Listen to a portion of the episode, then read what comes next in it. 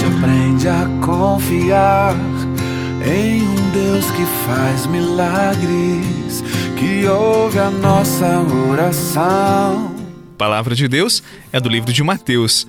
Naquele tempo disse Jesus aos seus discípulos esta parábola: O reino dos céus é como a história das dez jovens que pegaram suas lâmpadas de óleo e saíram ao encontro do noivo. Cinco delas eram imprevidentes e as outras cinco eram previdentes. As imprevidentes pegaram as suas lâmpadas, mas não levaram óleo consigo. As previdentes, porém, levaram vasilhas com óleo junto com as lâmpadas. O noivo estava demorando e todas elas acabaram cochilando e dormindo. No meio da noite, ouviu-se um grito: O noivo está chegando, ide a seu encontro. Então as dez jovens se levantaram e prepararam as lâmpadas. As imprevidentes disseram às previdentes: Dai-nos um pouco de óleo, porque nossas lâmpadas estão se apagando. As previdentes responderam: De modo nenhum, porque o óleo pode ser insuficiente para nós e para vós. É melhor irdes comprar aos vendedores. Enquanto elas foram comprar, o noivo chegou e as que estavam preparadas entraram com ele para a festa de casamento, e a porta se fechou. Por fim chegaram também as outras jovens e disseram: Senhor, Senhor, abre-nos a porta. Ele, porém, respondeu: Em verdade vos digo, não vos conheço. Portanto, ficai vigiando, porque não sabeis qual será o dia nem a hora. Palavra da salvação. Glória a vós, Senhor mas sem duvidar que Ele continua sendo bom, Ele continua sendo Deus, Ele continua sendo bom, Ele continua sendo Deus. Oh.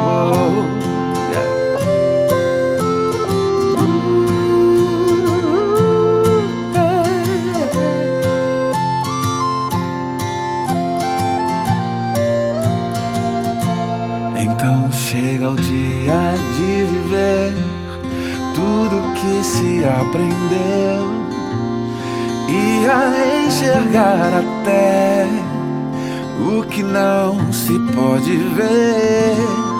Chega o dia de entender. O evangelho de hoje segue a temática da palavra de Deus que nós refletimos ontem. Deus, o tempo e a nossa vida. São três realidades que nem sempre nós consideramos.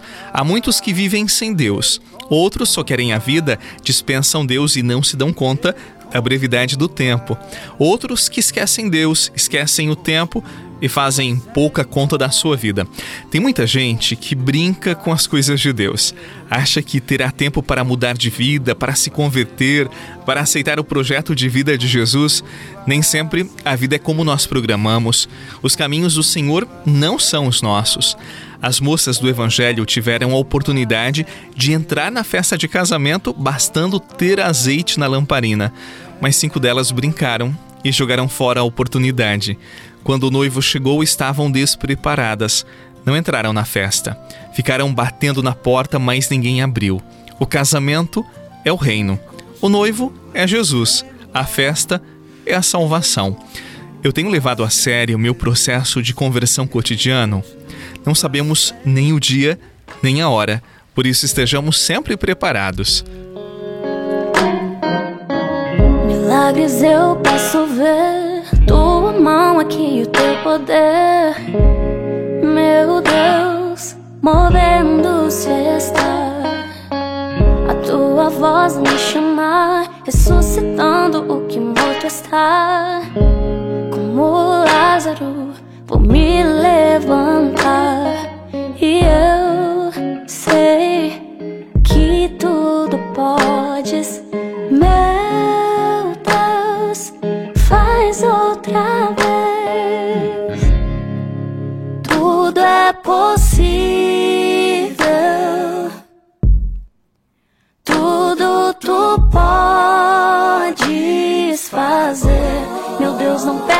as batalhas, não perde as batalhas. E eu sei, eu sei, não falhará. Transforma o meu interior pelo poder do teu espírito.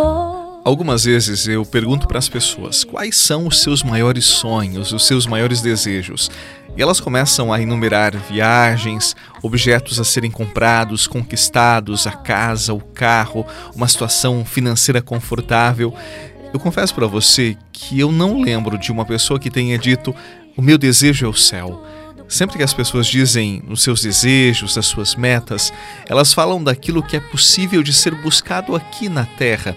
E você sabe, quando nós realizamos os nossos desejos, outros vão surgindo. E quando nós realizamos aqueles que eram nossas metas, nós olhamos para nós mesmos e para aquilo que conquistamos e dizemos: é, parece que me falta algo. Parece que eu não conquistei aquilo que me faltava ou aquilo que me completava. Sabe por quê? Nós desejamos apenas coisas que cabem no tempo, que ficam aqui. Nós não desejamos a salvação, nós não buscamos a salvação. Desejamos apenas aquilo que pode ser conquistado no tempo e que fica no tempo. Nós não olhamos para além do tempo e não desejamos a salvação. Eu lembro para você que a salvação, ela precisa ser desejada, buscada. A salvação, obviamente, é graça de Deus, não é mérito nosso, mas nós precisamos corresponder a este movimento de Deus que quer nos salvar. Quando nós desejamos a salvação, os nossos olhos, obviamente, estão aqui no tempo, mas desejam a eternidade, suspiram por Deus. Por mais que não tenhamos tudo o que queremos aqui no tempo, existe algo que ultrapassa o tempo e que nós buscamos, que nós desejamos e que nós lutamos, e por isso não sentimos um vazio dentro de nós, uma tristeza que corrói a nossa alma. Eu quero hoje dizer para você que nós precisamos todos os dias buscar coisas da terra, é verdade, mas precisamos também lançar um olhar que ultrapassa o tempo e deseja a eternidade, que quer a salvação Queiramos Deus, desejemos a salvação e seguramente não sentiremos dentro de nós um vazio que nos corrói, porque o tempo, aquilo que é do tempo, aqui fica. Desejemos o céu, desejemos Deus.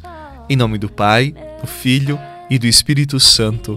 Amém. Uma excelente sexta-feira, paz no seu coração e até amanhã, se Deus quiser.